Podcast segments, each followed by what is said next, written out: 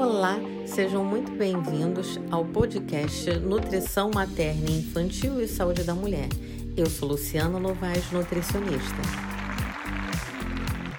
Estamos aqui em mais um podcast.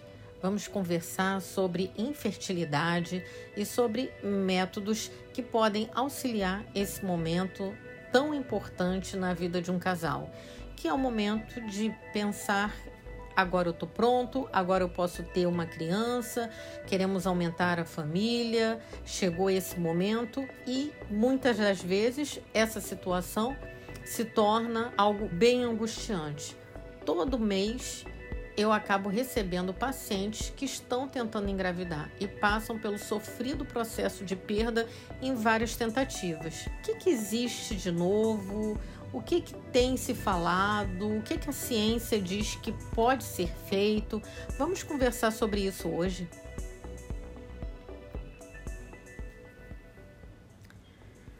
Bem, o medo de ser infértil é grande, de não conseguir. Para a mulher, isso é algo que é muito dolorido, que causa muito sofrimento. E o problema ligado a infertilidade, a dificuldade de engravidar é algo que cresce a cada ano. A infertilidade ela afeta cerca de 50 milhões de casais no mundo. Em vários momentos no Instagram eu trago posts falando sobre isso, sobre esse assunto tão delicado. Não existe um único fator que possa ser apontado como a causa do problema. A gente tem problemas ligados à alimentação, a genética, a questão da idade, algumas doenças pré-existentes. Então, tem muita coisa que se investigar nesse caminho. É comum as mulheres fazerem uma bateria de exames e, em algumas situações, nem se encontra nada ali que esteja errado. Isso não quer dizer que a pessoa não tem um problema, mas esse problema não está tão aparente, não é tão claro assim. Por isso, se precisa de uma investigação muito maior, com muito mais calma, com muito mais exames. E nem todo mundo está com esse tempo disponível, né? Por isso que muitos casais acabam procurando médicos e nutricionistas especializados para tratamento de fertilidade e reprodução assistida. Não sei se vocês lembram, mas eu já conversei sobre isso e já expliquei lá no Instagram sobre vários procedimentos. Então, se você quer saber mais sobre isso, além de estar aqui comigo nesse podcast, vai lá no Instagram. Eu tenho um monte de matérias falando sobre essa questão. Teve uma semana que eu fiquei inteira falando sobre isso, mais ou menos no final de maio. Então tem muita coisa ali que você pode pegar como informação para te ajudar a dar uma acalmada no seu coração, para te ajudar a você ver que existem possibilidades e também você entender que esse problema não está acontecendo só com você. Hoje, a técnica mais popular é a fertilização in vitro, que é a FIV. Ela pode ser a solução para várias situações que estão levando à infertilidade, tanto feminina como masculina. Para você entender melhor, nesse procedimento, os óvulos e espermatozoides eles são recolhidos e são fecundados em laboratório. E aí eu tenho um embrião. Então, esse embrião é que vai ser posteriormente transferido para o útero, aumentando as chances né, de concepção. Na fertilização in vitro, se vai captar o óvulo dentro do ovário, vai ser feita uma estimulação com medicações e em laboratório a gente vai fazer o um encontro desse óvulo com o espermatozoide. E os embriões resultantes são cultivados por mais ou menos sete dias para a partir desse período é que eles vão ser transferidos para o útero da mulher. Só que ao fazer a FIV, não é uma garantia de que tudo vai dar certo, que aquela gravidez realmente vai acontecer. Ela é um empurrãozinho nesse processo. A taxa de sucesso costuma variar em torno de 30% e vai depender em grande parte do que está causando a infertilidade, da idade da mulher e das condições do próprio corpo. Então vejam, 30% é a taxa de sucesso. Significa que a cada três tentativas, uma vai alcançar sucesso e duas podem não resultar num, na fecundação e na, numa gravidez que vai evoluir. Por isso que é tão importante o acompanhamento nutricional antes, durante e depois, para que a questão ligada às deficiências nutricionais sejam corrigidas e tente se cercar para que nada atrapalhe esse processo quando a gente está falando sobre alimentação. A FIV costuma ter mais de 70% de chances de ser bem sucedida em mulheres com até 30 anos de idade, que não tem nenhum problema ligado à nutrição. Por isso que é tão importante esse acompanhamento. Se a mulher tem menos de 30 anos e se a mulher está com o organismo dela sem deficiências nutricionais, a chance já aumenta muito, né? mais do que o dobro. Um outro empurrãozinho que a gente pode pensar é inseminação artificial, que não é a mesma coisa que a FIV, porque aqui o sêmen é preparado e colocado no útero no momento em que o óvulo é liberado. A gente tenta fazer com que a fecundação e a formação do embrião ocorram dentro do corpo da mulher. Como nesse caso a condição dependerá muito de como o corpo da mulher vai reagir, as taxas de sucesso são menores, costumam variar entre 5% e 20%. E se você pensa assim, todos esses procedimentos são caros, pode ser que eu não consiga ter condição financeira de arcar com essas despesas. Como que eu faço? Se eu não tenho condições financeiras de passar por uma fertilização in vitro existem técnicas que podem ser adotadas. Hum, não se desespere, porque a fertilização in vitro ela não é a única técnica a qual as tentantes podem recorrer. Existem coisas simples, como coito programado, que seria você acompanhar o teu período do ciclo, conhecer bem o teu corpo e programar os dias que serão melhores para que haja fecundação, para que nesse dia aconteça relação sexual. Isso aumenta as chances de gravidez nesse período. Em mulheres jovens, costuma ser algo que resolve muito rápido essa questão. O importante é que através do cuidado nutricional, a gente vai estimular todo o seu organismo a estar melhor, mais apto a engravidar não só corrigindo a alimentação, mas até com o emprego de suplementos fitoterápicos que vão te ajudar a estimular essa ovulação e garantir que o organismo consiga se manter saudável para a implantação do feto. O seu ginecologista também pode passar medicamentos orais que vão promover um estímulo ovariano para você liberar mais óvulos, ter mais chance desse momento acontecer. Então, é um conjunto de cuidados que pode estar acessível às suas condições. Não deixe de conversar com os profissionais de saúde sobre isso. Quando eu falo sobre algumas técnicas, lá no Instagram, que eu coloquei alguns posts falando sobre essas técnicas, com as possíveis indicações para cada situação, foi para mostrar que há inúmeras possibilidades. Até para vocês entenderem também que técnica trabalha com o que, entendeu? Por que determinada técnica é, me é melhor para uma mulher do que outra, para você ter informações para discutir com seu médico na hora de pensar qual escolher. Agora fica tranquila, que essa escolha costuma ser por uma conversa com você, seu companheiro e o especialista que fará determinado procedimento. Ele só poderá fazer essa orientação após uma avaliação de todo o teu histórico clínico, né? o histórico clínico desse casal que está tentando engravidar. Por isso que é muito importante a presença do médico. Cada vez mais novas técnicas vão surgindo. Não sei se vocês conhecem uma técnica que ela é relativamente nova, mas está se mostrando bastante promissora, que é o transplante de útero. Esse procedimento, ele aqui no Brasil, ele ainda é experimental, mas é uma outra luz nesse, sabe, nesse túnel que mostra um novo caminho para a maternidade acontecer. O transplante de útero surge como uma solução para mulheres que precisaram retirar o órgão ou quando ela possui algum problema que impossibilita que essa gravidez evolua ali, né? Que o bebê continue crescendo.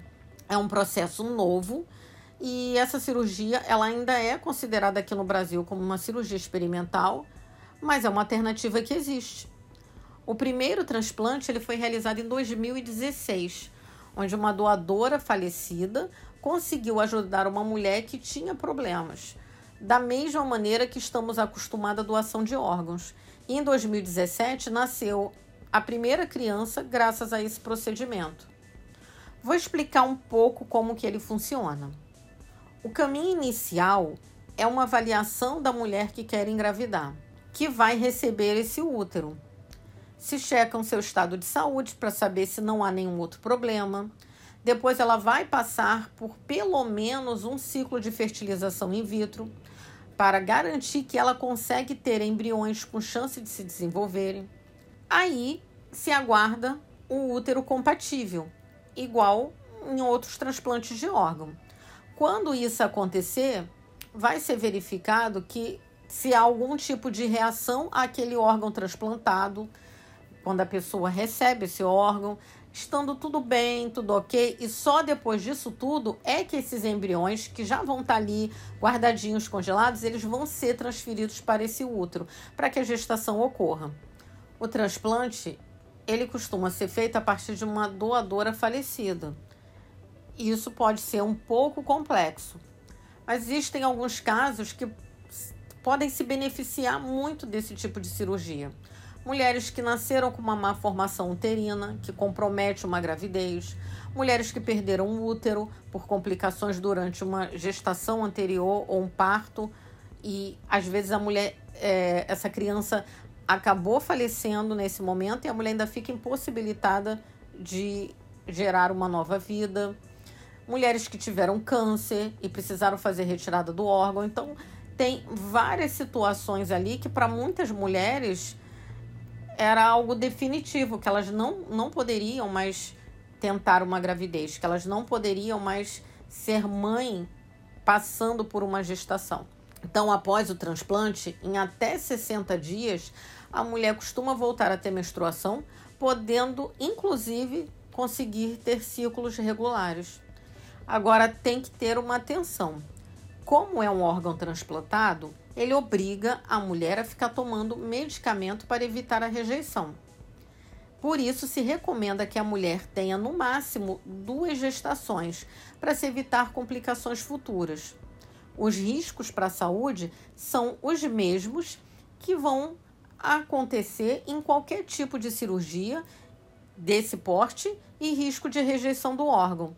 Mas são situações que podem acontecer que, que não tem como a gente ter uma garantia né, de que não vai acontecer.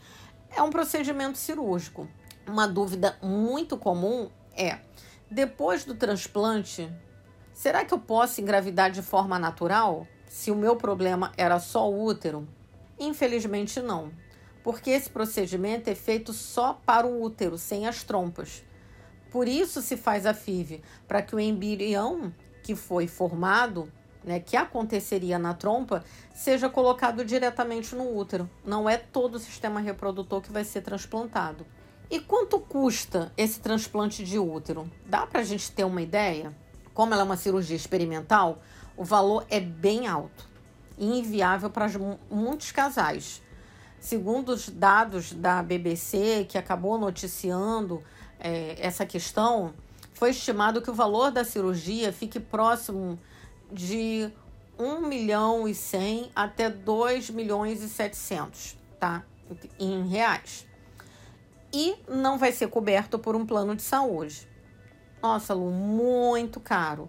O que, que a gente espera? A gente espera que isso sendo liberado para centros de pesquisa que abra a possibilidade de mulheres se inscreverem nesses centros e poderem se candidatar para passar por esse experimento e o governo acabar custeando isso. Então, como entrar numa fila de transplante de útero?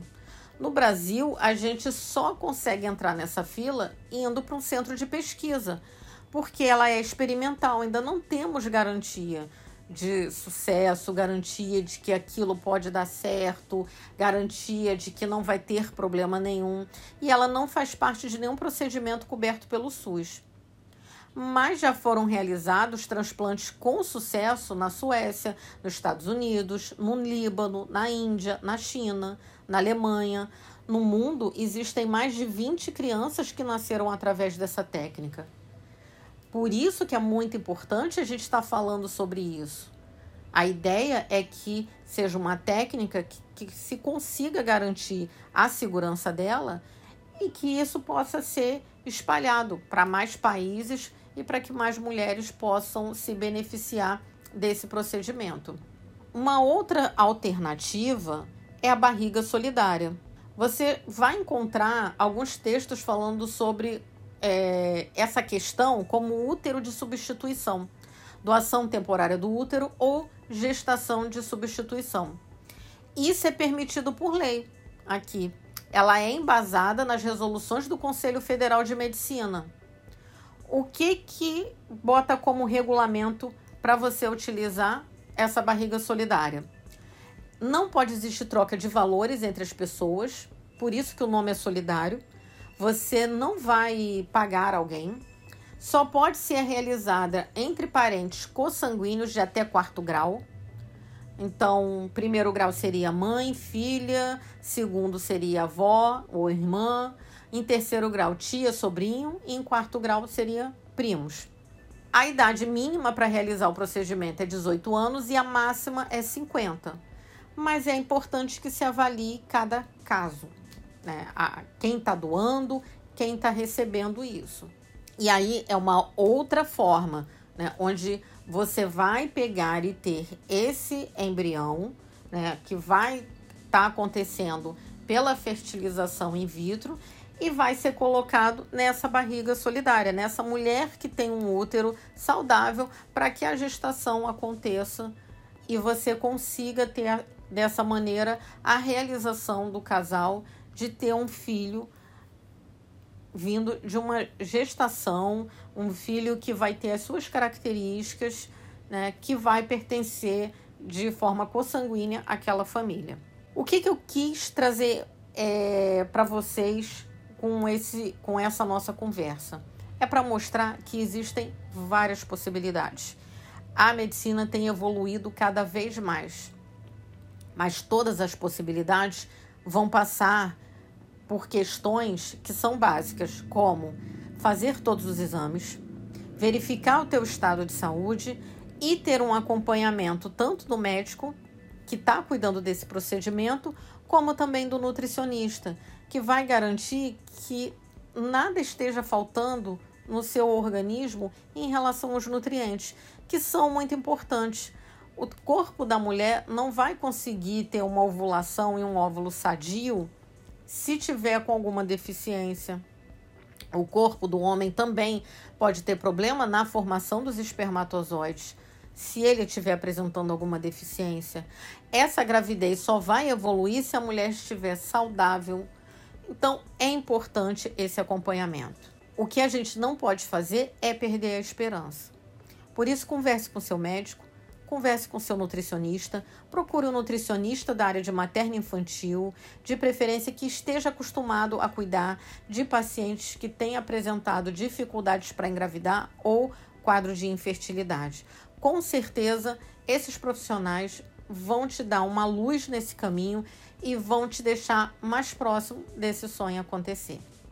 Espero ter ajudado vocês, oferecendo um pouco mais de informações e qualquer dúvida, vocês sabem onde podem me encontrar. É só ir lá no Instagram, no arroba Lunovasnutri, comenta lá nas postagens, me manda um direct e a gente vai conversando, tá bom? Um grande beijo, uma ótima semana a todos.